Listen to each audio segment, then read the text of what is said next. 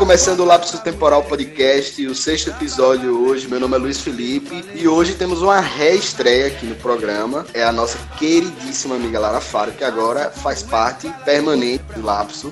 Então, se apresente, Lara, aí. E aí, galera, eu sou Lara Faro, bom filho da retorna, né? Então, estamos aqui novamente. Oi, eu sou Camila Mendes, sou cineasta e se eu errei foi tentando acertar. Oi, meu nome é Vitória e dessa vez Camila me fudeu porque eu fiquei sem reação, achei que ia vir uma piada. Fala galera do Lapso Temporal, a gente tá aqui começando nosso sexto episódio, um pouco mais profissionais né, do que lá o primeiro.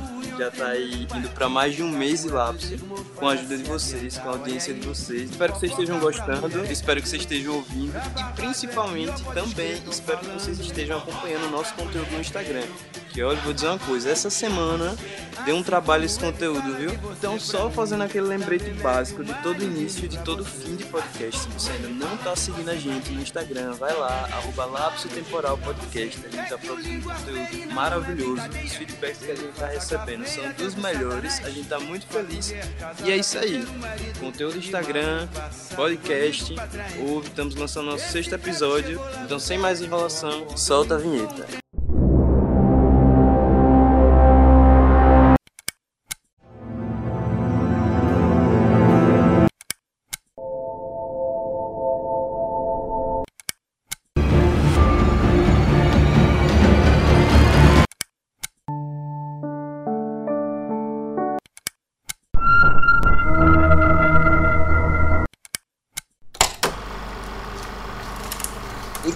Hoje o tema é maiores tretas no backstage. E a gente não vai ficar só no cinema, não. Vai falar de cinema, vai falar de TV, vai falar de tudo. É treta, vai ser falado aqui. Hoje todo mundo vai baixar o Léo Dias, o Leão Lobo aqui, a Sônia Abrão, que a gente vai falar de morte também, então tem que ter Sônia Abrão. A comeira da TV brasileira. Vamos falar aqui das maiores tretas. Vamos lá começar. Comece aí, Camila. Jogue logo uma treta aí pra gente. É sobre isso, né? Agora eu vou baixar aqui mais uma vibe Encontro com Fátima Bernardes.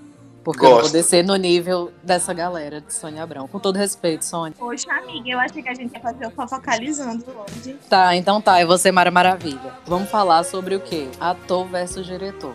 Porque se vocês não sabem, nem tudo são flores, amores e blá blá blá. Isso aí é só na música de Marjorie este ano, na época que ela ainda fazia malhação. Vagabanda? É, era, naquela vibe ela teve, mas também uma letra muito boa, escutem, porque quem compôs foi Rita Lee. Voltando ao assunto, como a vida não é só coisa boa, o cinema também. E no backstage a gente tem várias brigas, incluindo esse filmaço, esse filmaço que foi até pro Oscar, chamado Trapaça. O diretor David O. Rochelle. Todo mundo briga com esse cara.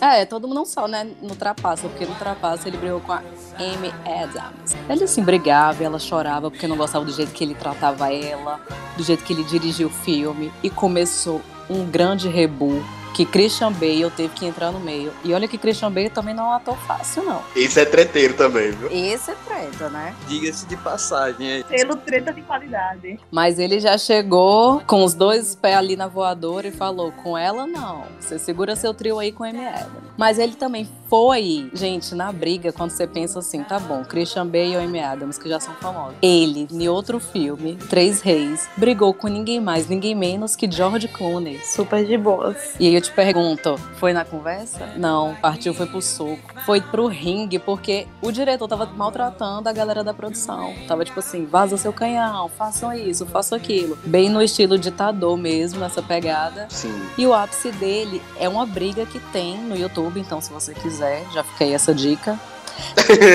Aquela fofoca básica. Esse vídeo é muito bom. Se você está cansado de ver André Surak, né? Versus o furacão da CPI, lá, agora você muda um pouquinho e vai lá pra o diretor David versus Lily Tomlin. Que, gente, é uma baixaria e é uma bizarrice. Destruição de cenário e tudo. Nossa, ele tira aqui, joga uma coisa na mesa e chama a mulher de tudo quanto é nome. E brigar com o George Clooney também, porque o cara é super tranquilaço. Todo filme dele tem treta.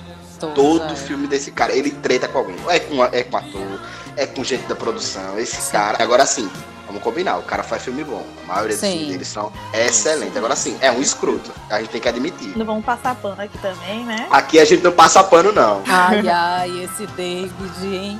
Faz filme bom, mas também é malvadinho. Eu vou parafrasear uma grande pensadora contemporânea. Aqui a gente mata a cobra e mostra o quê, Camila? A cobra, porque pau pode ser qualquer um. Agora vocês querem ver uma briga assim mais bizarra? Quero, quer saber? Eu quero. Posso jogar a próxima? Solta. Pois vou jogar. Quero jogar aqui a de Chinatown em 1974, que foi uma briga protagonizada pelo diretor Roman Polanski e a atriz Faye Dunaway. Daí essa briga nada mais, nada menos rolou uma jogada de xixi um na cara do outro. Né? O diretor não deixou a atriz ir no banheiro. Ela tava numa cena dentro de um carro, tava super apertada, querendo ir no banheiro. O cara não deixou ela ir no banheiro. Ela simplesmente ficou pé da vida, encheu a xícara de xixi e jogou na cara dele. É, bom, saudável. Não, fazendo o link do xixi, né? Porque isso aconteceu com o Roman Polanski, né? Em Chinatown. Não tiro que ele não tenha culpa por isso, porque ele não deixou ela, foi lá e revidou. Mas no filme Um Certo Amanhã, essa mesma atriz, Faye Denway, favorita esse nomezinho aí, ela já tretava com o diretor também desse filme. E ela tinha a fama de que não era uma atriz assim boa, não. Que não era tranquilo trabalhar com ela, não. Ela gosta do combate. Ela já não é, ela é pau pra toda a obra, viu? É matando a cobra e mostrando a velha cobra pros diretores, porque os, um incerto amanhã também ela deu um bom trabalhinho. E pegando o link do xixi, é, em Zodiac de David Fincher, tava a hora lá todo mundo prendendo, e aí Robert Downey Jr. pegou e deixou um frasco de xixi no set só pra tesar mesmo o cara. Encheu aquela garrafona PET de 2 litros e deixou lá. Exatamente. Minha nossa senhora. Eu não ia atuar, não, porque eu tenho poliúria. Já voltando aqui em Zodíaco, claro que a gente já trouxe ele no podcast passado, então se você ainda não viu, vai lá ver, Boa. fazendo aquele merchandising. David Fincher usou Brigar com Meu Príncipe, porque ele fez Jack Gyllenhaal fazer mais de 50 vezes a mesma cena. Inclusive, o cara ficou putaço e disse que nunca mais ia fazer essa cena com ele. E os caras ficaram tão tretados que eles não pisavam juntos nos mesmos lugares. Tipo, pré-estreia, campanha e os caralho a quatro, nenhum dos dois. Se, se um aparecesse, o outro não aparecia. Deu que nenhum dos dois apareceram e, tipo, é, o filme foi um fiasco, assim, de bilheteria, porque não teve divulgação real, assim. Brigar com o Jake Gyllenhaal, ele parecia um cara tão de boa, né? Assim, eu não vejo muita treta relacionada a ele. Porque ele queria que ele chorasse pra pegar as lágrimas dele, porque ia combinar com o papel. Gente, que loucura. E rola muito isso, né? De tipo, ah, pra mostrar a realidade mesmo, vamos botar os atores pra irem ao limite. E lembrando que o que David Fincher coloca aqui um PS, porque sim, um dos meus diretores favoritos. Desculpa, passo o pano porque ninguém nunca escreveu Garota Exemplar, nem Clube da Lua. e muito menos dirigiu Vogue de Madonna. Então, sim, te amo, David Tem que respeitar. Tem que respeitar. Jake, você é lindo, porém, Fincher.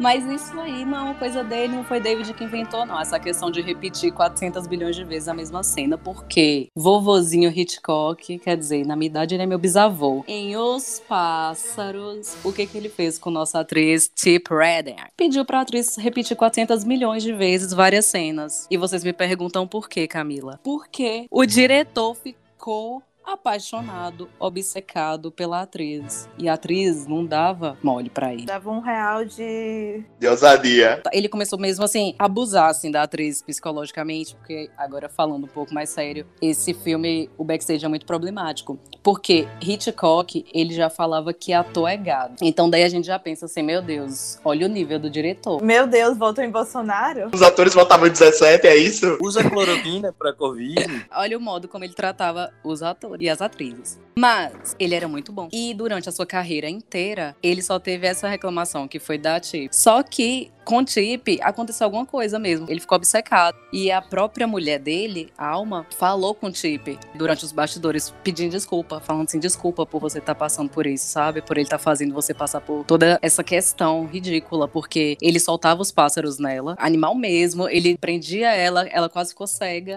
Quando ela tava pensando em desistir falou quando acabou mesmo as gravações, depois de muito tempo, porque ele começou a fazer um intensivão. Ela falou assim: Olha, não trabalho mais não com você, tá bom? Tô indo embora, tchau. Ele falou assim: Eu vou arruinar sua carreira. E ele prendeu a menina num contrato, gente, de cinco anos. E falou assim: Vou ferrar sua vida. Nossa E senhora. tipo assim, ela ali naquela. Ela nova, toda linda. Aquela pegada, obviamente, né, de atriz Hitchcockiana, que é só você pesquisar. Os filmes deles são sempre aquelas loiras mulheres indefesas e que seduzem, mas que também ajudam o homem protagonista a solucionar o crime, né? Mas aí foi essa questão e o abuso que ela sofreu psicologicamente. Hoje em dia ela fala mais tranquila, né? Inclusive ela participa do documentário de Hitchcock, que já deixo aqui como dica que é Hitchcock, o homem por trás do ídolo, muito, muito, muito bom. Não sei se tem no YouTube, mas procurem. E ela dá entrevista, ela fala sobre isso. Fora ela, os outros atores super colocam ele lá em cima. E ela, inclusive, escreveu um livro depois sobre esse rolê todo que ela passou. Essa história rendeu um filme, The Girl, de, de 2013. Eu não sabia. E é bem pesado. Assim, teve muitas críticas, né? Porque a galera comentou muito que o filme foi feito pela visão dela.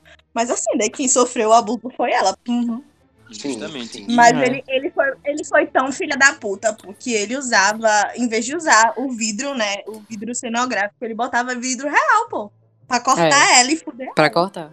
Era. Nossa, isso é tão complicado, né? Assim, de se falar, bem delicado. Só retomando uma discussão que a gente abriu lá no nosso primeiro podcast, ou, seja, se você que tá aí ouvindo não ouviu, vai lá ouvir nosso primeiro podcast. E a gente entrou justamente nesse assunto, né? Dos famosos casos aí de abuso, né? De diretores de cinema, de produtores, atrizes, né? E a gente retoma esse tema da estrutura hierárquica de um homem acima de uma mulher, mesmo a mulher sendo uma atriz famosa, né? Uma atriz, sei lá, bem paga, com fama, né? Sim, Se o cara renomada. tá num- numa posição hierárquica maior que ela, isso dá margem para ele fazer todo tipo de abuso, né? Uhum. Psicológico, sexual. Daí isso é um tema bem recorrente que, graças a Deus, nos últimos anos vem tomando mais força, né? Mas ainda assim, tem muito caso ainda. Ainda acontece. Infelizmente, Com ainda acontece muito. Com certeza, eu, eu acho É. que a gente viu assim a ponta do iceberg, né? Sim. E principalmente em atrizes em início de carreira. Aí os caras se Isso. aproveitam mesmo da inocência e é, busca pela fama. E até foi o que aconteceu recentemente, né? Acho que foi 2017. Sequência de denúncias de assédio de Harvey Weinstein. Isso foi justamente o que a gente falou lá no primeiro podcast. Felipe, me conta do seu tio, tio Cobra. Então, né, Titio Kubrick, né, que é um cara, assim, eu- esse eu vou ter que falar a mesma coisa que Camila, assim, é um cara que eu sei que é, é problema, tem muito problema, tem muita coisinha, mas eh, eu não, não consigo, o pano, o pano vem assim, sabe aquele meme do pica-pau? Ai, ai, esse Kubrick. Eu sou eu, assim, com, com a vassourinha, porque não tem, entendeu? Então, assim, no filme maravilhoso, O Iluminado, né? Ele fez a Shelley Duval de Gato e Sapato, que ele fez. Ele traumatizou a mulher. Isso é, gente, isso é muito pesado. Isso é muito sério, gente. Ela ficou doente na vida real. Ela ficou doente de verdade depois do filme. Ela nunca mais conseguiu ser a mesma pessoa. Tipo, ele traumatizou, ele entrou na cabeça da menina e destruiu mesmo o psicológico dela. Ele fez ela repetir aquela cena, famigerada cena do Jack subindo com o machado em cima dela. 127 vezes, pô. 127 vezes a mesma cena, pô. É aquele negócio, né? Até meu coração fica até apertado. Mas é um filho da puta. Mas o cara é um gênio também. E aí eu fico. é, eu não quero nem falar mais sobre isso. Porque eu não quero ficar passando pano aqui. E a galera fala que ele falava pra equipe evitar ela mesmo, pra ela ficar É. mais ainda com essa sensação de isolamento e Pra ela entrar aumentar mesmo, mais né? ainda. O personagem, porque ele queria muito aquela É. realidade. E engraçado que Stephen King não gostou. Inclusive, ele falou mal do filme. Fez o dele depois, né? Que é uma merda. Ué, mas a história é de quem? A história é dele, né? Calma, querido. Você já gastou seu quilômetro de pano por hoje, viu, Felipe? Então, a história não é a história é dele. Então, ele assistiu o filme e, inclusive, falou muito mal da, da atuação de Jack Nicholson, mas que é muito boa. Porque é um grande Ele ator. tá errado também. Então. Isso, é, Stephen então. King é maravilhoso, escreve histórias sensacionais. E mesmo assim, tipo, escreve de uma forma industrial, porque o homem lança livro e não para até hoje. É o tempo todo lançando É. história nova. A cabeça daquele homem ali não existe. E ganha dinheiro. Não, ele é foda, ele é foda. E tipo, ele ajuda muita gente, porque tanto que ele tem um programa nos Estados Unidos que ele vende histórias novas dele, tipo, pra diretores que estão se formando, gente que tá se formando em cinema, ele vende por um dólar, sabe? Que é o mínimo pra ter um contrato nos Estados Unidos. Ele fala, porque não pode dar, né? E pegando aí, né, isso que vocês estão falando sobre preparação de atores, um caso que ficou ilustre, né, na década passada, foi o caso de Mad Max, né, Estrada da Fúria, que rolou ali uma tretazinha entre Tom Hardy e Charlize Theron, porque o Tom Hardy, né, ele tinha um, uma forma de entrar no personagem na qual ele ficava no estado de personagem, dentro de cena e fora de cena. Deus o personagem livre. dele tinha ali ranço, né, briga com a personagem da Charlize Theron, A nossa furiosa perfeita. a nossa furiosa e ele simplesmente continuava tratando ela mal fora da gravação. Ou seja, era o personagem o tempo todo ali. E isso causou um desconforto enorme ali dentro. É, mas as más línguas já falam que Tom Hardy, ele não é também um bom ator para estar se lidando. Ele é filha da puta com qualquer pessoa. Então, mas ele também já estava muito inseguro para fazer esse papel. Então toda a questão toda foi essa. Não é só porque ele entrou no personagem, ele estava super inseguro porque ele estava indo representar Mel Gibson, se eu não me engano, né? Que fez lá no passado, então. E Charlize Theron falou assim: esse ator, não, não, gatão. Acho que a gente poderia estar pegando pessoa melhor, porque quem fez foi Mel Gibson. E aí, Tom Hardy já estava inseguro, falou assim: olha, gata, você também não é nenhuma Mary Streep, não. Então, fica aí na suazinha, Calma. que não é porque você raspa cabelo ou interpreta uma serial killer que você é maior que eu, sabe? Mas é foda, porque a mulher se doa pra aquele papel, velho.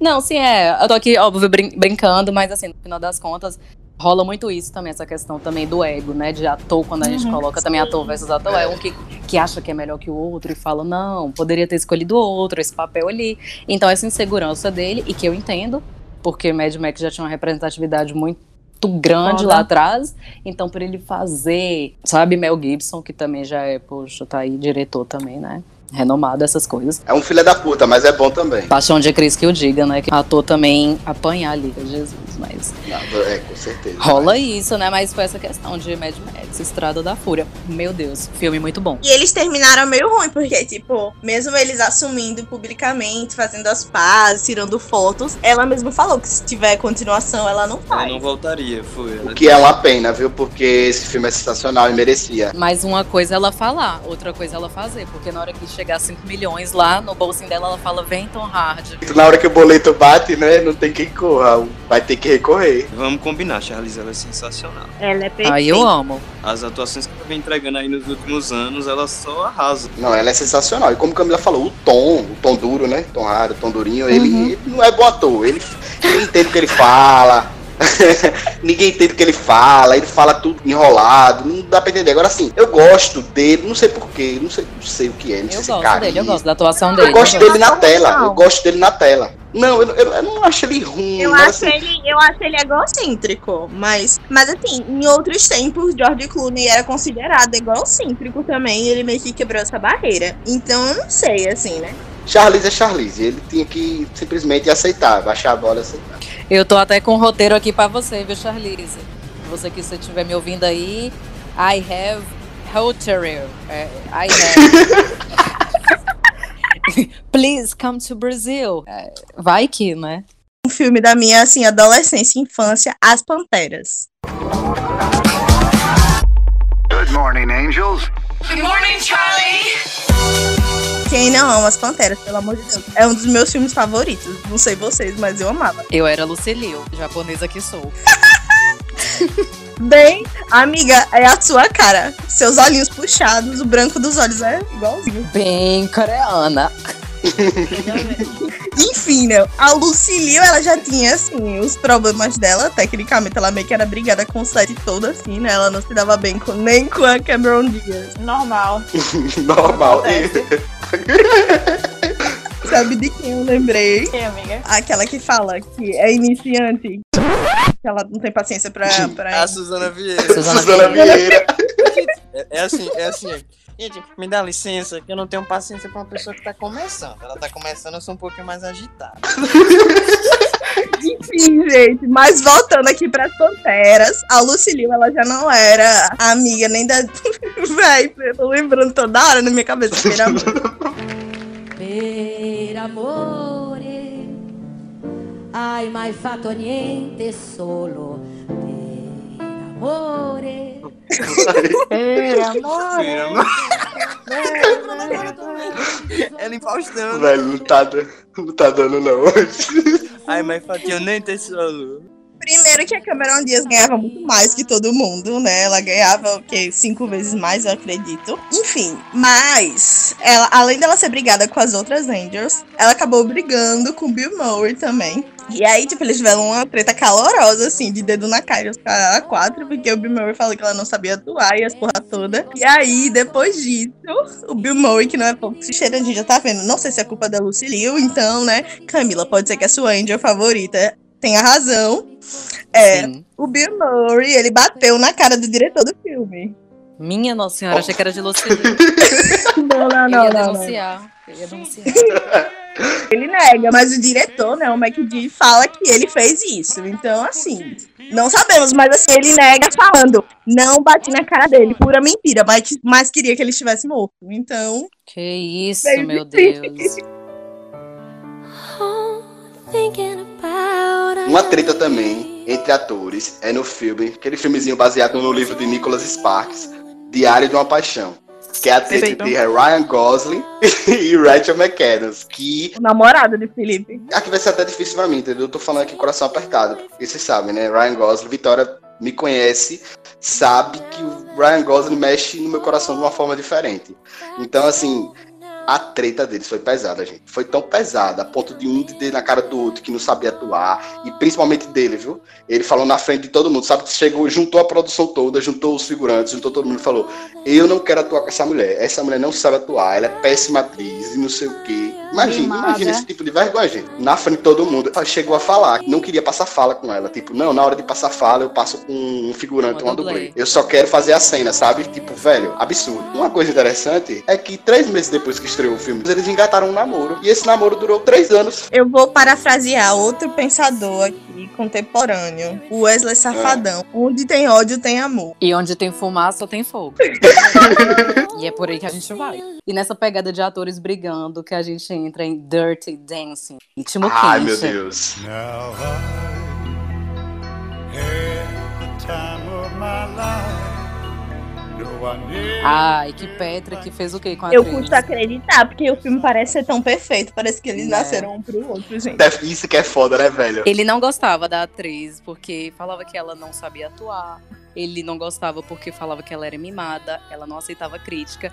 E dentro do filme, aquela tem cenas deles tipo dançando e que ele faz umas caretas quando ela erra a dança, porque ali era da vida real mesmo. Ficar puto, né? Ele fica puto, então ele tá puto na vida real, porque o diretor quis aproveitar já essa reação. Mas quando a gente assiste, a gente fala que é amor, que é amor. Mas e Petra, que olha, não suportou não, gente, muito ela. A galera comenta que esse filme, as gravações foram bem cansativas, né? Que eles tinham que repassar muita coreografia, que por si só o filme já era muito cansativo. Mas o filme é lindo, pelo amor de Deus. Foda-se se fodam atores pra fazer esse filme maravilhoso. É, porque não é muito bom. Não, eu gosto, eu gosto demais. Chega da vontade de se apaixonar. Eu gosto também de Dance um clássico. Gente, mas assim, eu não sei vocês. Em filmes eu acho bem mais fácil quando a gente treta com alguém, porque assim, acabou o filme, cada um vai pra sua casa, cada um vai pro seu lado e nunca mais assina contrato junto. Mas e na série? Beijinho, beijinho, tchau, tchau. E na série, como é que você vai fazer? Sei lá, um Grey's Anatomy da vida que você tem que fazer uma vida do lado da mesma pessoa. Eu já vou jogar um maluco no pedaço. Now this is a story all about how my life got flipped, turned upside down, and I'd like to take a minute, just sit right there. I'll tell you how. Porque, infelizmente, eu gostava muito da tia Vivian, velho. Pelo amor de Deus. Eu não sabia de treta do maluco no pedaço. Pois tem, Janet. Robert era brigada com Will Smith. Meu Deus. Tentaram tanto que a tia Vivian foi substituída. Verdade, velho. Verdade. Mas, gente, ela já tinha quebrado uma das regras da série, que era não poder, tipo, mudar fisicamente. E o que, que a atriz fez? Ficou grávida. E aí eles fizeram o roteiro, mudaram o roteiro pra tia Vivian ficar grávida. E aí ela já brigava muito com o Will Smith, que ela falava que ele não era tão bom ator, porque ele era cantor de rap, ele tava começando, e ela já Eu acho que ela tinha um puta preconceito com ele. Sim, então, é, tinha essa questão. E ele também já não curtia tanto ela. E aí, É. com as brigas, as brigas, as brigas constantes, aí ela foi substituída. Mas ela já fez aquela quebrazinha ficando grávida e mudando fisicamente, né? A personagem dela. Quero jogar um aqui, um diretor que eu não gosto muito, conhecido, todo mundo, bem comercialzão, sabe? Bem blockbuster. É o famoso. O Wolf Maia. Não, eu queria. Brincadeira. Comercialzão. Não é Wolf, Wolf é sensacional. Não, mas brincadeiras à parte. Eu estudei nessa escola, tá? Escola para atores Wolf Maia, por favor, respeito. eu fiz o curso. Sim, mas assim, é Michael Bay, gente. Ele é aquele cinema, né? Até como o Vitória Vitória tá soltando várias frases hoje, parafraseando um pensador contemporâneo, Julinho da Van, do Choque de Cultura, é o cinema é carro, explosão e mulherio. Então, esse é o cinema de Michael Bay. É Mais mulherio do que o resto. mais mulherio do que o resto. Então, isso que eu quero falar, a treta dele com Megan Fox, né? Hoje eles estão de boa, tanto que a Megan fez até o Tartarugas. que fez até o Tartarugas agora, que é produzido Foi. por ele. Mas, assim, claramente, né, gente? Se você assistir Transformer 1, os closes dele no corpo dela é aquele tom quente. Bem sexual. Bem sexualizado demais. E, tipo, ela mesma falou isso, sabe? Que ele exigia demais e mandava ela ficar repetindo um monte de coisa, um monte de cena, nada a ver, sabe? Então, assim, é um cara que meio que brigou com, não só com a Megan, com outras atrizes também, mas a treta mais famosa dele foi com a Megan, porque a Megan publicizou isso. E eles meio que já se desculparam, se entenderam, mas é isso, mais uma tretazinha aí. Nessa época, ela chegou até mesmo a fazer a comparação, falando que ele parecia com Hitler. Só Foi. nível, então, do que o cara Isso, fez, você né? vê o nível. Boazinha essa comparação. Né? Mas aí, anos assim. depois, foi isso. Ele se desculpou, e ela também, rolou tartaruga ninja. Quando eu falo, né? A conta chega, a gente tem que pagar. O boletão, né? Quando o boletão bate na porta, Tudo bem, foram águas passadas. Já superei. isso aí. Gente, agora tem um aqui, eu não sabia. A diretora de 50 Tons de Cinza, ela não segurou o trio e saiu da produção por conta de briga. Como assim? Saiu a diretora do primeiro filme. Tava rolando muita briga lá com Dakota. Pra quem não entendeu, é Dakota. A diretora falou assim, ó, tá ruim, esse filme já não, já não é dos melhores, feito de uma fanfic de Crepúsculo, ó, tô indo me embora. Beijinho, beijinho, tchau, tchau. E vazou o canhão. E aí depois ela fez 365 DN. Brincadeira. Foi ela mesmo que fez, não, né, Não, gente? Não, não. Ah, tá. É brincadeira. Jogar outra treta aqui também que eu não sabia, do nosso famoso pau pra toda obra, né? Que dispensa dublês em todas as cenas, o nosso Tom Cruise, né? Que eu amo e odeio ao mesmo tempo. Amo. Nem gosto de homem, né? Então vou lá. Como corre bonito, meu Tom Cruise. Eu tenho minhas questões com ele por causa de toda a história dele com a Nicole Kidman, né? Que é, ajudou a afastar os filhos, enfim. Mas não entrando nesse mérito. É, Ai, ai, esse Tom Cruise. Daí essa treta foi no filme Vida Sem Rumo, lá em 83, quando ele foi protagonizar uma, uma cena de briga com o Rob Lowe. Daí eles foram, enfim, dar um murro, né? Aí o murro pegou de verdade do Rob no Tom, o Tom ficou puto e começou a brigar. Tipo, deu um de volta, comprou a briga. A briga saiu na mesma hora. Da ficção pra realidade. Não, fala aí, você tá gravando, cara dá um murro sem querer, você encarna a briga na mesma hora. Imaginando. Mas não é o atorzão que não precisa de dublê, não é o que quebra, não é o que escala montanha, que participa de seita, não é o Gente, mas é sério, gostosão. o cara não precisa de dublê. E você viu que ele quebrou o tornozelo? Tipo, por um negócio meio. Ele foi pular um prédio, sei lá. Não só o tornozelo, ele quebrou o tornozelo, já quebrou o costela, ele se quebra todo o filme, de Missão Impossível, todo o filme ele, ele se desafia. Porque todo mundo comentou bastante, porque ele foi fazer um- uma parada meio besta, assim, e quebrou o tornozelo, assim, do nada. Ele foi pular de um negócio do, do prédio pra um telhado de outro prédio, esse negócio Bem assim. besta, assim, uma parada. Não, bem besta, é. É, porque eu quebrei meu pé tentando derrubar a minha uma amiga, né? Porque pra mim isso que é uma coisa besta. Não é pular de um prédio, não. Essa cena aí que ele pulou do prédio, parece que ele errou e o diretor passou porque gostou. Assim, é louvável, né? É louvável esse tipo de coisa. Essas coisas acontecem, tipo, acontecem os acidentes assim no meio da cena e o diretor passar. Tipo, um famoso até é aquele, o Django Livre, que o DiCaprio, na cena que ele descobre, né, que o Django e o professor estão ali mancomunados. E ele pega e dá um discurso, bate com o copo, ele tava com um copo na mão, bate no, no coisa e o copo quebra, rasga a mão dele assim, chega a sair sangue na hora. E tipo, ele não E para de continua. atuar, ele continua. É. Tanto que ele passa a mão na cara da, da, da atriz, assim, sabe? A, a atuação ficou perfeita, só que assim. Tanto que ela ficou assustada Real. na hora, porque todo mundo viu, Ah, sabe? Que ele sim, cortou a sim, mão. verdade, cara. Eu já É. li sobre, sobre essa cena. Essa cena é, É, incrível, essa cena é é foda, velho. Mas é massa, pô, assim, quando consentido, né? Se aproveitar dessa realidade. Não vou mentir pra vocês, né? Tipo, na época que eu fazia teatro, eu lia muito sobre essas paradas assim, de cena que o ator se entregou totalmente, fez. É uma coisa que brilha meus olhos, sabe? E o Tom Cruise, ele tem já essa pegada de se desafiar. Eu acho que é, é a graça de ser ator pra ele, né? É se colocar em risco. É, mas ele exagera, né? Exagera. Eu quero, eu quero saber cadê o Oscar dele. No último filme, gente, ele tá pilotando um caça. Sabe, assim, o cara fez o curso pra pilotar um caça. Então, assim, ele é maluco. Fica trepado no avião, sabe? Um negócio assim, maluco. Assim, pro filme fica muito bonito, porque a gente sente aquela realidade, mas assim, é arriscado demais, Perigoso. sabe? Eu acho, eu acho meio loucura. Assim, aproveitando que a gente tá no gancho de piloto, de caça, e também foi um- alguma postagem do Lapso, né? Uma das aí, a gente tem a nossa amiga Camila, que eu descobri que é um dos filmes que ela gosta muito, Top Gun, né? Então, a gente tem um, um piloto, né? Um dos pilotos que foi contratado pra fazer as filmagens no ar. Ele foi morto. Ele fez várias acrobacias no ar, várias coisas que foram passadas no filme. E o cara morreu. E, tipo, isso fica no filme e você fica, caralho, que foda, rebelde, selvagem. E o cara morreu, tipo, está telado no chão. Velho, eu não sabia, meu Deus, triste. Eu também não sabia, não. Credo em cruz. Outra curiosidade massa é Avatar, que é conhecido. Os efeitos especiais, muito foda, assim. Antes do início das filmagens, Cameron pegou e levou todos os atores pra Havaí. E aí eles tiveram que viver um verdadeiro pelados e largados, né? Passaram quatro dias na selva, semi-nus. É, Nossa, fazendo aquele rolê de pular árvore, Essa preparação comendo peixe. Então, botou os atores ao extremo mesmo pra sentir essa realidade mais selvagem. Largados e, pelados. Exatamente. E a selvageria não parou por aí, não, porque ele exigia tanta concentração que pegava o celular da galera e guardava. Se alguém tocasse no celular, ele já andava com aquela pistola de prego e pregava o celular Mentira. na parede da galera. Tem outro que é super nessa pegada também, um diretor alemão. O Werner Herzog, ele faz documentário também. E aí ele é até conhecido como o cineasta do impossível, que ele, por exemplo, no em Visitar o Inferno, ele foi filmar o vulcão em erupção mesmo, na Indonésia, na Islândia. E aí Nossa. botou a equipe toda pra ficar lá em risco mesmo. E, é, e outro filme dele, O Sobrevivente, é Westward Down, English.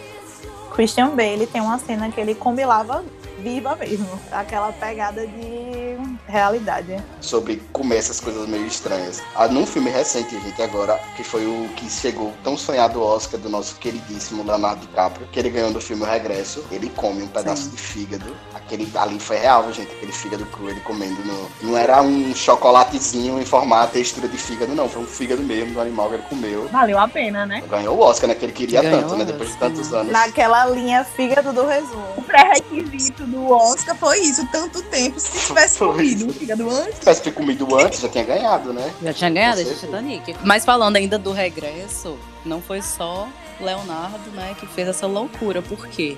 Quem é que dirigia? Ele que também foi premiado. Ele mexicano, Alejandro Iñárritu. Por quê? Ele optou simplesmente por gravar na locação real. E tipo assim, não tinha computação gráfica e nada. E a temperatura Gente, do inverno canadense tava baixíssima, baixíssima, baixíssima, Gostosinho. baixíssima. E Leonardo era se arrastando mesmo na neve. Teve questão de ter uma possível avalanche, por exemplo, durante as gravações. E isso fez com que muita gente da equipe saísse. Falasse assim, ó, vou abandonar, porque, cara, você tá colocando as pessoas aqui em perigo. Em risco mesmo de vida. Você tá vendo que tem avalanche, a temperatura tá baixa, a galera aqui, possibilidade de estar doente.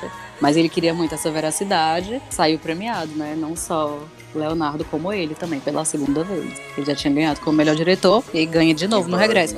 É, e é um filme muito bom. E a fotografia realmente é muito linda. É muito, muito, muito linda o regresso. E o Lubeski que se foda, né? Que é o diretor de fotografia. Ele chegou, não, eu quero filmar tudo Isso. sem, sem luz, a luz natural. Luz se natural. aí, Lubeski. Se fode aí, Lubeski. Você que vai filmar, foda-se. É sobre E ele isso. dá as ideias e o cara se fode lá, né? Mas É saiu sobre lindo o filme. é difícil a vida do É crente. difícil a vida do crente, viu? Mas tem diretor que é louco.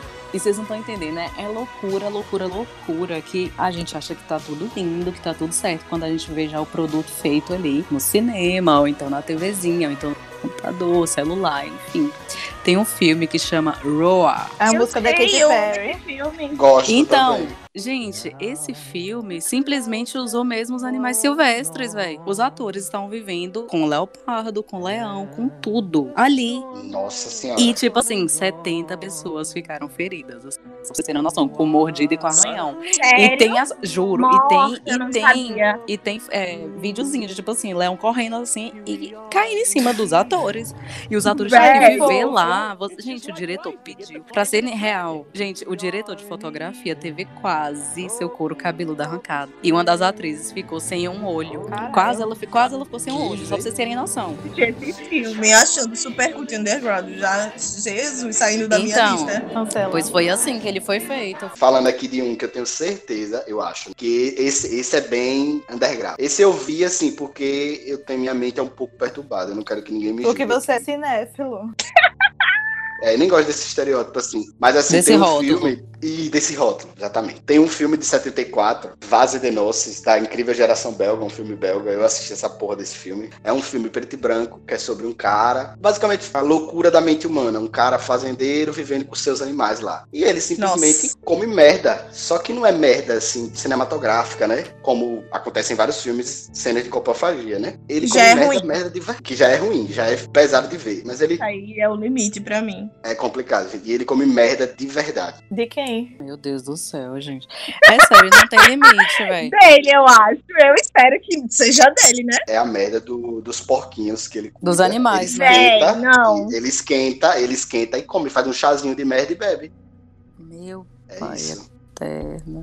Vase de Noces. Não vejam esse filme, viu? Eu acho que pra tudo tem limite, sabe? Tem diretor que já filmou é, em zona de teste radioativo, gente. Que depois os atores sofreram consequências e eles processaram, sabe? E até onde vale pra você fazer uma coisa. Ah, eu quero fazer uma coisa real, porque tem que ser assim, tem que ter entrega. Mas não, você tá colocando vidas em risco. Werner Herzog, que Lara já citou, ele fez um filme, Fitzcarraldo, que ele tinha que, tipo assim, transportar um navio de verdade, de um lugar pra outro. Aí você Caralho. pensa, o que, que ele fez? Ele pediu pra equipe transportar as pessoas. Um navio. Um navio. Coisa leve. professores da faculdade.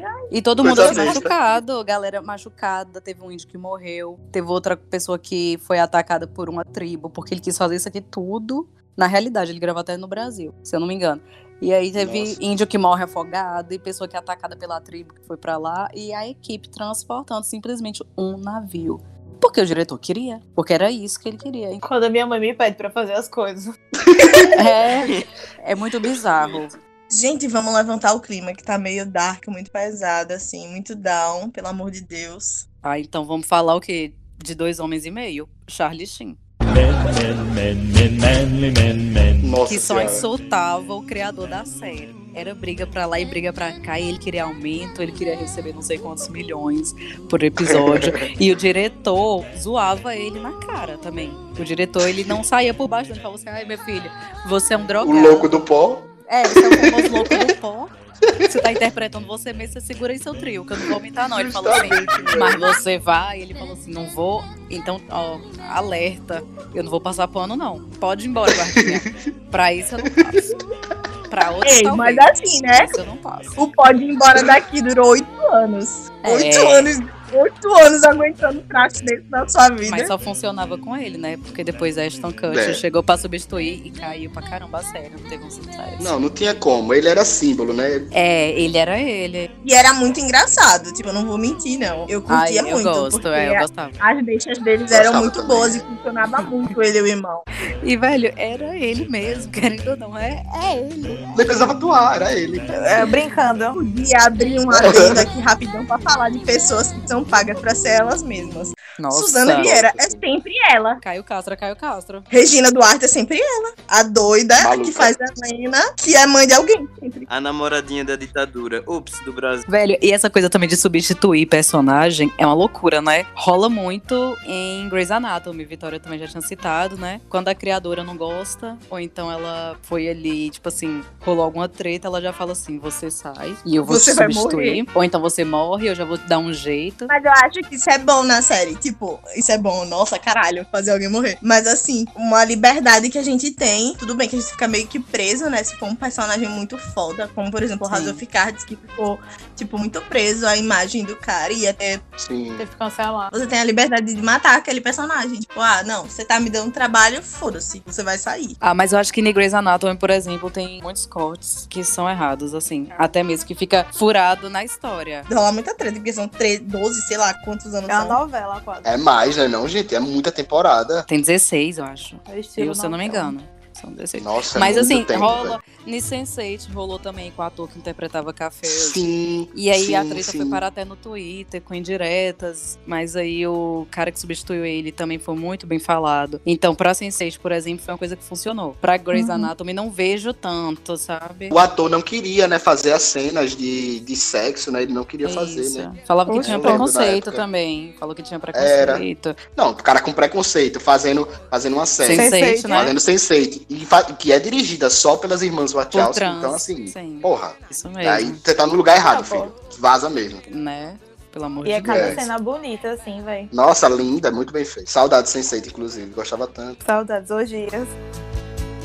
Então, gente, continuando nessa pegada de série que funciona com substituto ou que não, ou problema com o diretor, também tem os problemas com os atores, né? Glee foi uma série muito falada, foi uma série muito famosa, tem uma representatividade, assim, enorme. Marcou uma geração, né? Marcou uma geração, ganhou muitos prêmios, fez muita música antiga subir ao topo, né, da Billboard, dos charts, então... Justamente. E fez turnê, assim, muito bom, muito, muito, muito bom. Só que no backstage não era tão bom quanto na série mesmo, infelizmente. E tem brigas muito famosas e faladas, né? Uma delas é entre a Lia Michelle e a Naya Rivera. Elas faziam também, dentro da série, como se fosse o quê? Duas rivais. E falavam que na vida real também era assim, nos backstage, uma passava e não falava. Cada vez mais isso foi piorando. Tinha vezes que uma nem dava mais bom dia pra outra e só batiam o mesmo texto e gravava. E, inclusive, recentemente, a atriz na Rivera morreu. Muito triste. A história toda. Sim, Não, né? trágico, né? Inclusive Foi o filho trágico, dela, nossa, Sim, muito, trágico. muito pesado, velho, muito pesado, é. Muito ruim mesmo. Super nova, ainda tinha muita coisa, assim, pra, pela frente. de Carreira. Com certeza, com certeza. Complicado. Inclusive, pegando esse gancho aí, né, de brigas entre duas atrizes teens que faziam sucesso, a gente pode dar o exemplo aí de Zendaya e Bella Thorne, lá na época da Disney, né, dos tempos e ouros, dos sitcoms da Disney, Morta, quando real. elas protagonizavam Shake It Up, né, mais conhecida como No Ritmo, que, segundo as pessoas né, que estavam lá no set, elas sempre se estranhavam quando se encontravam no set de filmagens. E daí, o que foi falado pela Bella depois, né, de algum tempo, Sim. é que elas eram obrigadas a meio que competir entre si. Aí você já pega aquela coisa da Rivalidade feminina, né? meios da mídia sempre ter que competir Sempre. pra meio que manter uma imagem. Daí isso é real, né? Você Sim. imagina, né? Duas atrizes jovens começando, angariando um sucesso aí naquela época dos tempos de ouro da Disney. Todo mundo assistia aqueles sitcoms. Né? Não só elas Uhum. duas, existiam várias brigas aí nesses sitcoms da Disney. Então, É. eu fico imaginando a pressão psicológica pra uma atriz que é jovem, né? Uma atriz que tá começando, que tem que ali manter a pose dela de, de febre teen, né? Sem muita maturidade, como não deve ser. Com certeza. E falando também sobre briga, e que Nathan falou sobre duas meninas, né? Eu vou falar sobre duas mulheres. Época ali do cinema ainda começando. Que era entre Betty Davis e Joe Crawford. Essa é, Isso pesada. mesmo, Que essa deu é origem a uma grande série, né? Sim, e aí, o que que aconteceu? O diretor, ele simplesmente chegou assim, Robert, chegou e falou, tô fazendo aqui um filme, o que terá acontecido com Baby Jane, e quem é que eu vou chamar aqui pra ser as rivais? Aí as protagonistas, as atrizes que já eram brigadas na vida real, porque elas competiam de frente, os mesmos papéis, então elas se odiavam. E ele pegou, né, uniu o útil ao agradável e falou, vou levar isso agora pras telinhas. Só que durante as gravações, gente, tinha cena que uma tinha que bater na outra e batia de verdade. Simplesmente batia de, batia de verdade. Coisa Aí a outra boa. falava assim: ah, na outra cena você vai ter que me carregar, né? Aí colocava pedra no figurino pra ficar mais pesada. Nossa Tanto que a outra que teve que carregar teve problema na coluna. E ficou um dia sem gravar. Aí a outra foi e ficou feliz. Gente, final das contas, uma ganhou o Oscar, a outra, quando ficou sabendo que ela tinha sido, né, indicada ao Oscar, começou a ligar pra todas as outras atrizes que estavam competindo e falou assim: se alguma de vocês ganharem, eu quero receber o Oscar. Eu, que, eu quero receber o Oscar por você, só pra olhar na cara dela e ver que ela perdeu. E foi o que aconteceu, Meu Deus, gente. Pra Vamos vocês só verem, fazer um adendo aqui lembrar que essa briga histórica do cinema, né? O nosso querido aí Ryan Murphy nos deu de presente uma minissérie sobre essa briga. Protagonizada nada mais nada menos por quem? Uma das minhas atrizes preferidas, que eu sou assim, apaixonado, sou doido. né? Só de falar o nome dela eu já me arrepio. Cristiano Torlone. Suzana Vieira. Mas não, gente, Jessica Lange interpretando a John Crawford foi assim. Direito à indicação a M tudo, daquele jeitinho que só Jessica Lange consegue. E a Susan Sarandon interpretando a Betty Davis. Nossa, assistam essa minissérie. Gente, tem até uma música, né? Betty Davis Eyes. Aham. Só pra quem é do flashback aí vai conhecer. Vocês estão falando de rivalidade feminina, né? Mas vamos falar aqui agora de uma rivalidade masculina, assim, que surgiu lá naquele filme. Que é, todo mundo alguma vez na vida já viu algum filme, deve estar na sua 12 segundo filme, eu não sei qual, tá? Mas já me perdi. Mas Velozes e Furiosos. Na treta lá do mundo hétero, Vin Diesel e The Rock, eles trocam farpas, brigam e o caralho a quatro lá. É, e aí gera outro filme, né? Um filme paralelo, mas dentro de Velozes e Furiosos, que é Hobbs and the. The Rock meio que não quer contracenar, né? Meio que não, né? Ele não quer contracenar com Vin Diesel e aí eles criam esse filme paralelo dentro da franquia para que eles não tenham que contracenar juntos. Inclusive, o último filme que eles fizeram, né? Juntos, entre aspas, eles fizeram as mesmas cenas, porém, sozinhos. Por exemplo, você tá correndo na frente, tô correndo atrás de você. Eu vou e depois o cara que se vire, né? Pra é, colocar a gente na mesma cena. E eu agora quero falar de outra coisa aqui. Vai ser pesada. Eu vim trazer umas negligências, gente, porque nem só de pão viverás o homem. E é aquela coisa, né?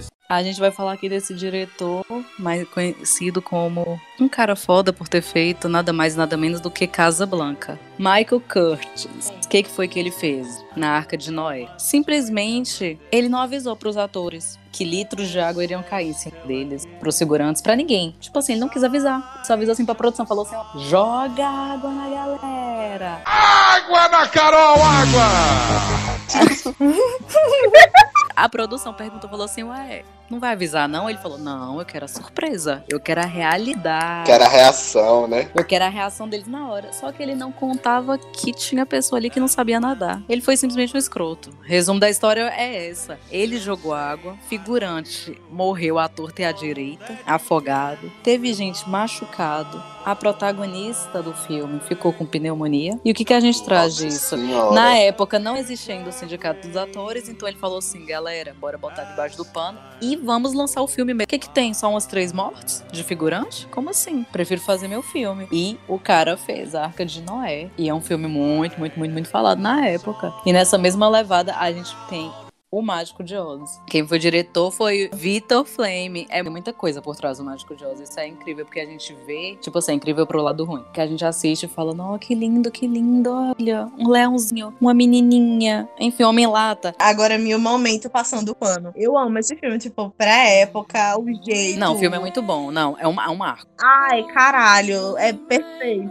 Foi, foi muito problemático por tudo. Já começa que tiveram cinco diretores ao todo. Porque entrava um, dava problema, entrava outro e também tretava, aí saía e não aguentava, o outro falava, não, essa produção tá muito grande pra isso aqui, tem muito ator, eu não consigo, aí saiu, saiu, até que chegou Vitor Flame. Só que Vitor Flame, que é o que era o problema? Nesse mesmo ano, que foi no ano de 1939, ele tinha sido convidado pra dirigir nada mais, nada menos, mais uma vez que outro clássico, e o Vento Levou. Só que ele foi pro Vento Levou, que ele falou assim, olha, mil vezes melhor, a história toda que eu, eu vou me fazer nesse filme. Só que Deixa o vento lá, me levar. é, vento leva. Mesma bosta.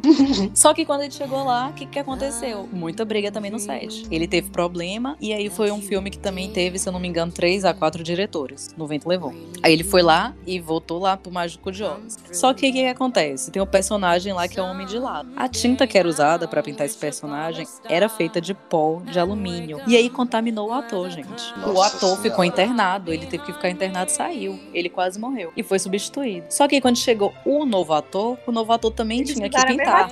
Usou a mesma tinta, o que, que aconteceu? O ator quase ficou cego. E teve que ficar quatro dias Caralho. internado. Mas não para por aí. Porque o que, que rolou com a atriz, a principal, né? Judy Garland. Coitada, sofreu muito.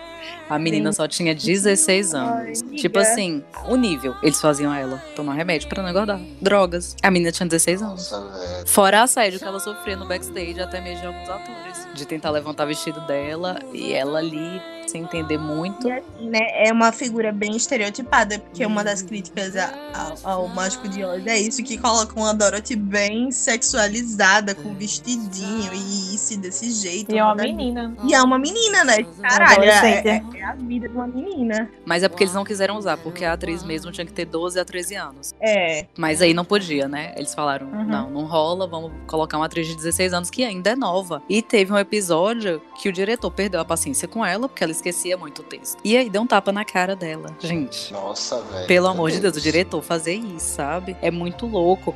Porque isso desencadeou nela traumas. Ela ter tomado aquele tanto de remédio tornou ela sendo viciada, ela se tornou dependente, ela morreu de overdose. Anos e anos e anos depois, sabe? Então, olha o que, que você causa uma menina ali de 16 anos, o que, que você pode, sabe? E o filme é todo. tem muita crítica boa, então como é que você fala? Porque também tem essa questão que a gente tem que botar, né? Em pauta, por exemplo, Os Pássaros. É um clássico de Hitchcock, então se imagine no lugar de Chip, se imagine no lugar de Jude, por exemplo. Como que eu vou falar de um diretor de um filme tão aclamado? Eu vou sair como errado. Mulher já é vista como errada na sociedade, a vítima é vista como a culpada. Então, você vai guardando essas mágoas, você vai guardando e deixando crescer esses traumas que o que acaba, infelizmente, é uma tragédia. Por exemplo, ela morrer de overdose. Uhum. Esse, esse filme é muito problemático porque também a bruxa, né, que fazia a bruxa má, também quase morreu na vida real por conta de uma cena que tinha uma fumaça e esquentou muito quando a atriz estava lá prestes a descer, né, na coisinha que eles faziam, jogava fumaça, ela tinha que desaparecer, né?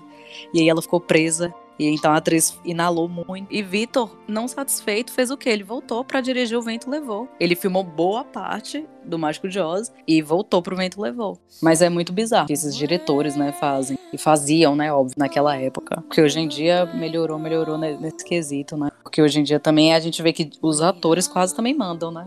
Eles têm muito nome, por exemplo. Um Tom Cruise não aceita isso, uma Meryl Streep não vai aceitar hoje em dia. Angelina Jolie.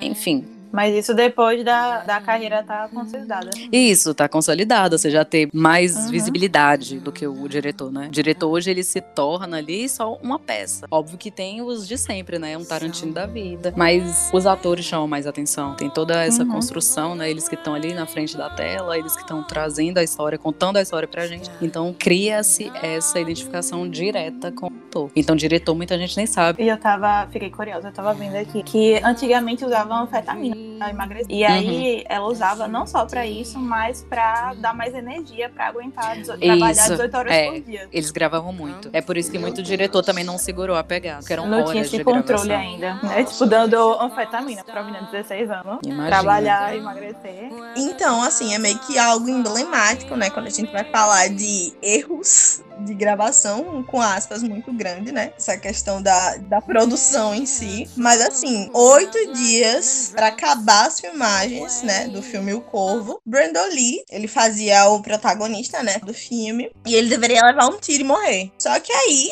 a arma que ia ser usada pra dar esse tiro, né? Era pra ser festim, se eu não me engano. Só que a, a arma, ela tava carregada com munição. E aí o cara foi atingido no abdômen e morreu. Ele não aguentou os, os ferimentos e morreu, tipo, no set de gravação mesmo, sabe? É foda porque, tipo assim, a galera tem muita teoria da conspiração em cima disso, né? Porque, tipo, porra, se você tava gravando, esse- se essa cena iria pro filme, você deveria estar gravando, mas não há gravações. Tipo, Tem pessoas que afirmam que o filme, que o rolo, né, foi dado, filme em si, foi dado pra família e há pessoas que digam que foi destruído, porque realmente é um filme assim novo, né, entre aspas assim. Teria como você mandar a, a gravação ou até mesmo ela vazar e nunca ninguém soube nada sobre esse vídeo. É, porque é conspiração, né, mesmo? Porque na história, é, eles estavam testando, ia ter essa cena, né, do tiro. Eles tinham que testar a arma pra ver se tava funcionando. E aí, atirando assim, lá no nada, eles estavam atirando com bala de verdade. Só que ao descarregar a arma, eles não sabiam ficou, um, né? um projétil ficou enganchado. Complicado, é. Então, na hora que foi gravar e atirou, eles viram a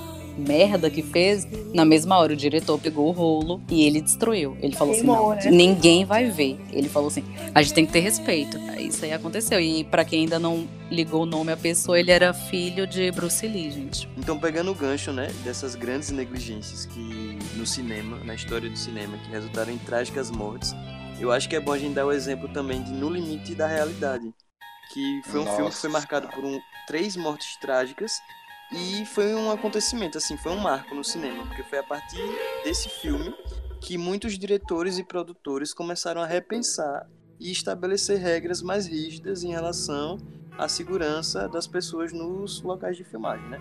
Daí o que, que aconteceu? Esse filme estava sendo gravado lá em 1982. O filme era protagonizado pelo Vic Morrow, ele fazia o Bill Connor e nesse filme ele era, ele voltava no tempo para a época da Guerra do Vietnã e ele tinha a função lá de proteger duas crianças.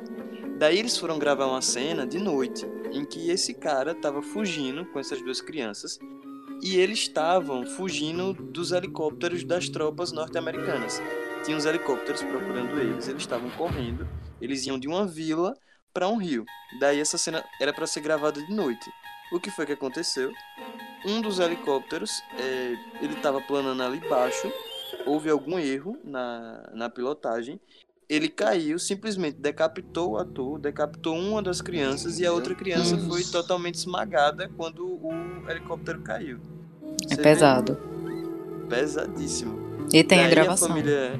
Exatamente, daí a família. Foi a prime... E é importante falar desse caso também, porque foi a primeira vez que houve um julgamento de diretor, do, de diretor de cinema, por alguma negligência na, na filmagem de algum Que filme. responsabilizaram, né? No Já caso. tava na hora. Exatamente. Daí foi denunciado o diretor do filme, o John Landis, mais quatro pessoas que faziam parte ali da produção do filme. Eles quatro foram absolvidos, mas depois as famílias das três vítimas ainda continuaram tentando dar prosseguimento ao julgamento. O julgamento ele foi bem longo, durou um ano. E ainda assim, né, a denúncia ela não, não era só em relação à morte, mas era em relação a também que existia uma regra para a gravação de crianças, né? Tinha, eram duas crianças, né? Duas vítimas eram crianças. E elas não podiam estar gravando de noite, né? E a gravação dessa cena foi feita à noite. O que pode ter influenciado, de alguma forma, para o erro lá na pilotagem do helicóptero. Enfim, foi um marco trágico na história do cinema. A partir disso, como eu já falei, foi repensado muita coisa em relação a regras, né? Em locações de filmagem. Como o assunto também é backstage, a gente tá falando agora, infelizmente, de coisas trágicas, né? De morte. As mortes não acontecem também só com quem tá ali à frente das câmeras, né? Com atores, enfim. Tem muita gente que morre por trás das câmeras, inclusive dublê. Aconteceu isso no filme Triplo X.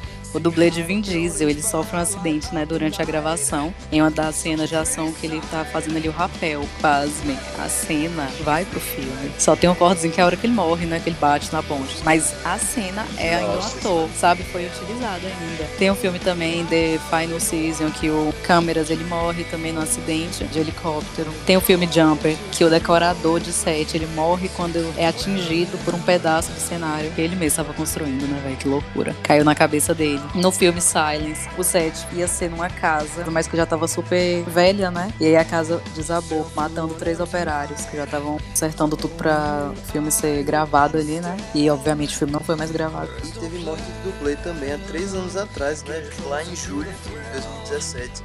Nas gravações de The Walking Dead, aí pra quem assiste, um dublê caiu de uma altura de sabia. 6 metros e morreu. A Nossa. família tava pedindo uma indenização aí de 400 milhões. Com morte também tem quase morte, né? Em gravação também. Tem aquela que você só vai ali, knock, knock, knock na porta do céu, mas aí você volta pra realidade.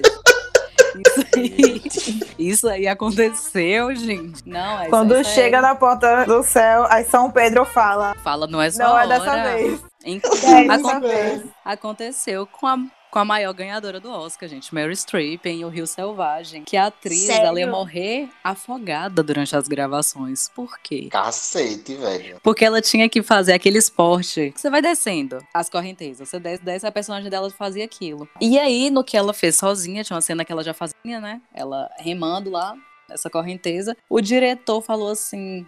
Caramba, não peguei não, Mary. Vamos fazer de novo, né? Diretor Curtis Hanson. Ele falou assim: vamos fazer outra tomada. Aí a atriz já tava. Ela falou: Poxa, tá, vamos nessa. Aí ela foi e gravou mais uma vez a cena. E aí o bote tombou e Mary Streep sumiu na correnteza. Imagina. Vocês imaginam como o diretor ficou, a equipe toda. Acontece que, enfim. Depois ela apareceu, né? Passou um tempinho, ela volta ali, sobe. Depois disso, na mesma hora, o diretor fez um seguro pra ela. Um seguro de vida.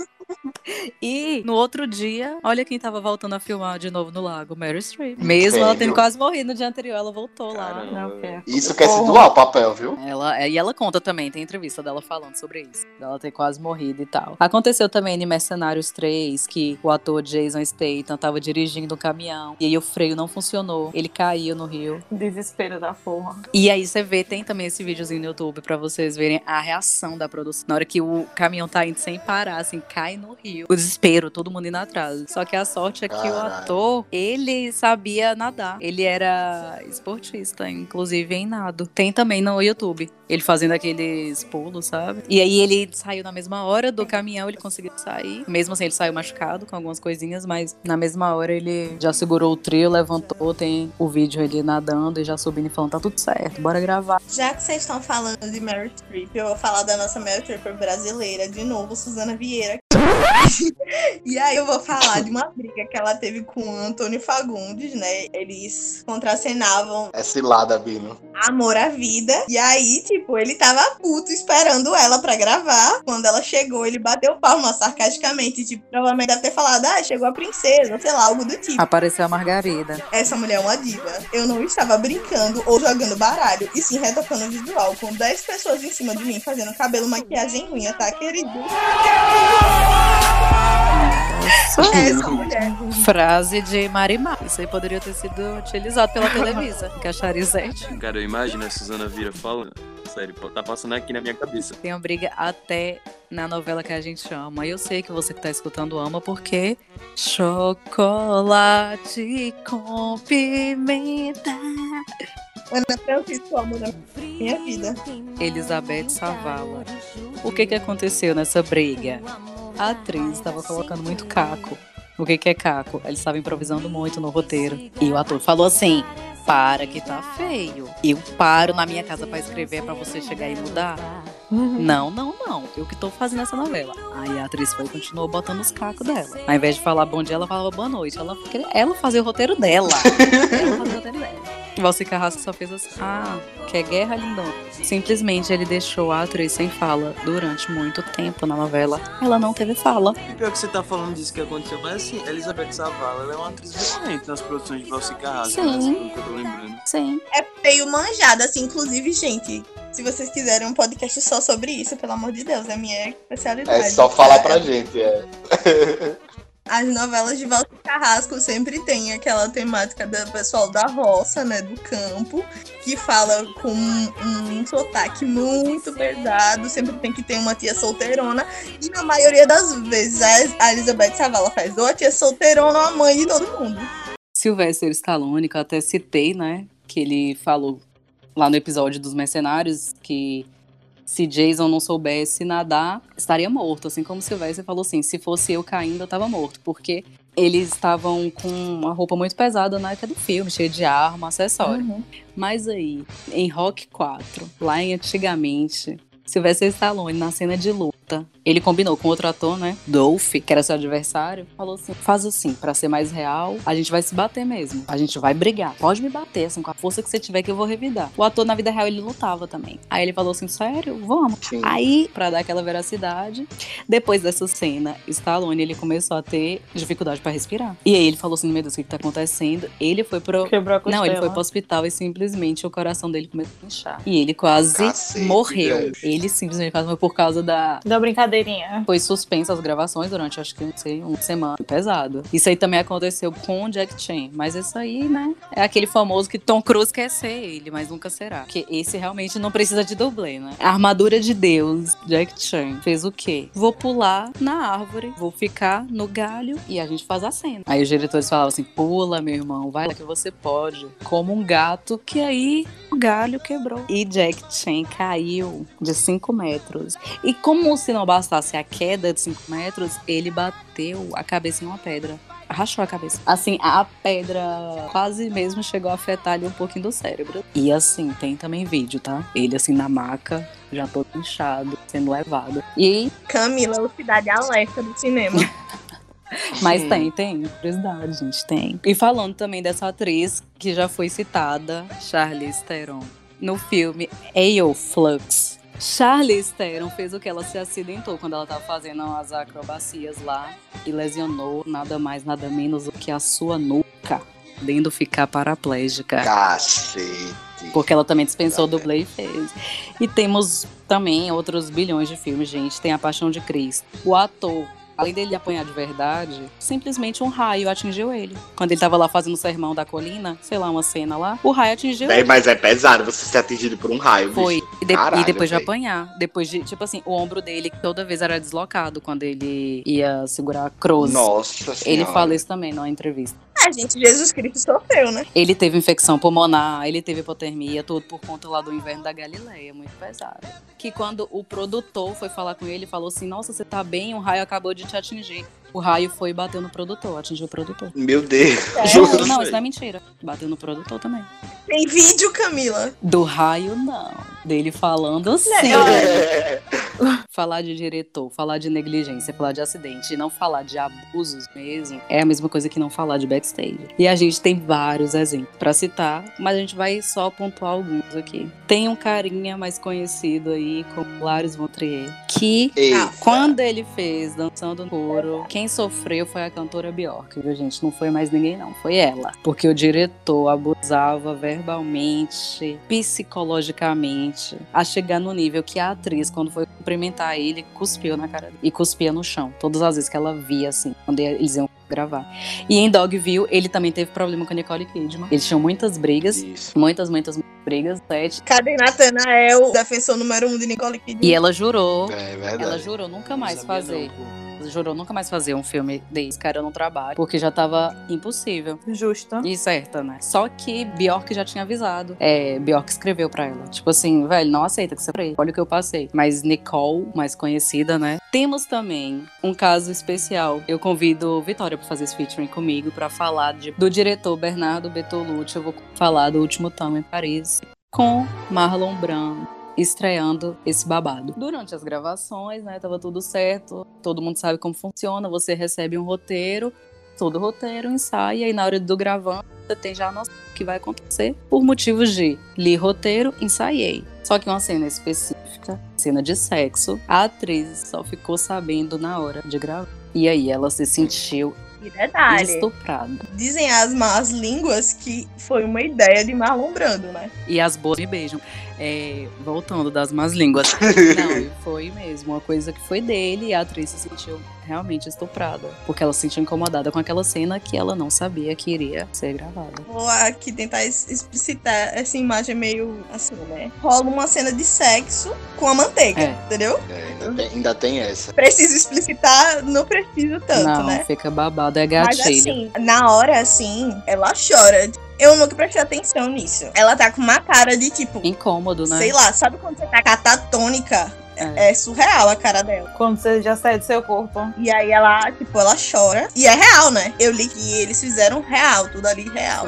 Não foi nada E técnico. aí ela fala E que a- ela se sentiu. Ela se sentiu Estuprada. estuprada pelos dois. Né? E foi, né? E é pesado. E. Sobre isso Foi. também tem Abdel Latif, né? De Azul é Cor Mais Quente. E toda a polêmica que a gente até já comentou no episódio 4. Uhum. E aí tem a briga dele com o Lia Seydoux, uma das atrizes, mas que também se estendeu até a Adélia Zarropoulos, dele abusar das meninas, né, psicologicamente, de perseguir a Lia na vida real, de pedir que elas gravassem cenas de sexo durante muito tempo ali pra ele ficar olhando. Só que isso aí também de abuso com diretor não existe, só com diretor versus atriz, né? Versus a mulher.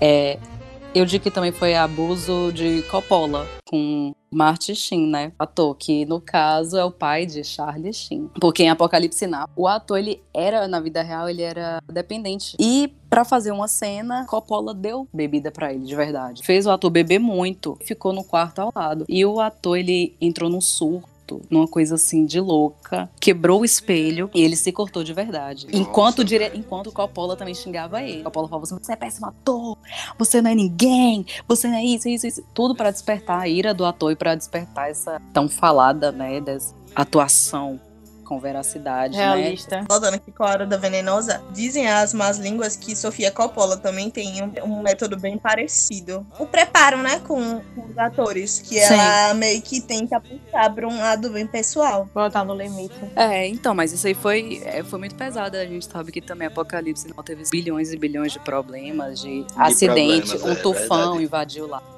Cancelado. Começou uma guerra e aí Coppola teve que devolver todos os helicópteros que tinham sido emprestados para ele na gravação. Ele teve problema com Marlon Brando em vários quesitos. E é isso, é uma coisa muito louca, né? Essa, toda essa questão do backstage, porque realmente não é a coisa boa que a gente imagina ver realmente o produto ali na tela, pronto. E tem toda uma história, toda uma jornada por trás de anjos e demônios ali dentro, né? De cada diretor. A gente tem uma visão muito romantizada de tudo que remete ao cinema, né? De tudo que remete às telas da TV. Sim. E daí é importante a gente chegar num momento e trazer essa reflexão sobre as várias coisas Isso. podres, né? O Não que também acontece, que- né?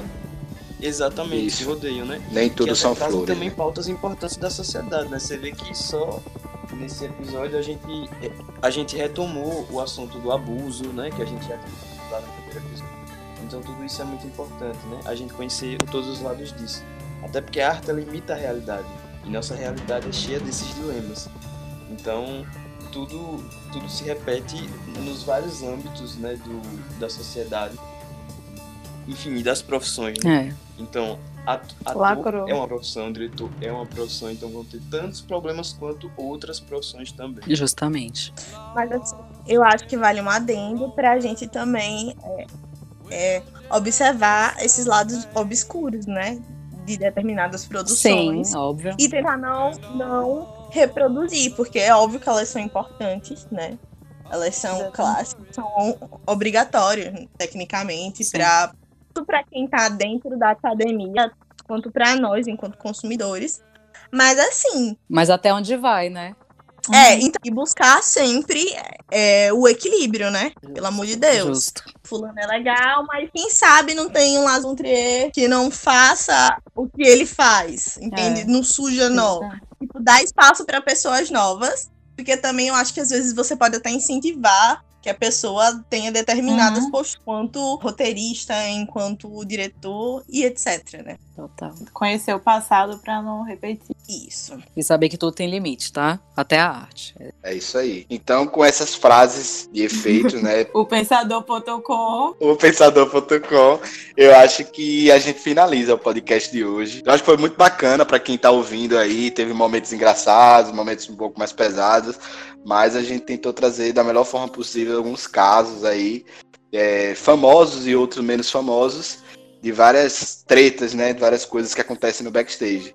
Então é isso aí. Quem ainda não segue o Lapso Temporal, segue a gente lá no Instagram, segue a gente no Twitter, segue a gente no TikTok também agora. De Deus, façam isso, arroba Lapso Temporal Podcast. Sigam lá, não custa nada. No TikTok é o quê? Falem pra mim. Arroba Lapso Temporal Aí. Podcast também, é só seguir. Então, assim, é, sigam a gente. E outra, eu tô, quero aqui agradecer, acho que em nome de todos aqui, os nossos 500 seguidores. Estamos muito felizes. A gente alcançou a meta, vamos dobrar a meta. Vamos dobrar a meta. Então, a gente tá muito feliz, gente. A gente tem o quê? Um mês e meio de, de página, menos de dois meses de página. Menos de dois meses de podcast. A gente tem um número, assim, muito considerável de reproduções. Sim. Um número incrível no Instagram. Então é Só isso, eu quero gratidão. agradecer a todo mundo. Só gratidão, só gratidão. Quero agradecer a todo mundo que ouviu a gente aqui, a gente falando um monte de doidice. Então é isso, valeu, tchau, tchau, gente. Beijão, galera, e não percam, não percam o próximo episódio, viu? Eri Esther, galera aí que gosta de Hereditário, de Sama, é um episódio especial sobre as obras de Eri Esther e a história desse diretor incrível. Beijão pra a É vocês. isso aí. galera. Curte nossos Falou. conteúdos e é isso aí. Beijão. Beijo. Valeu. pagato e riscommesso dietro questa mania che resta solo mia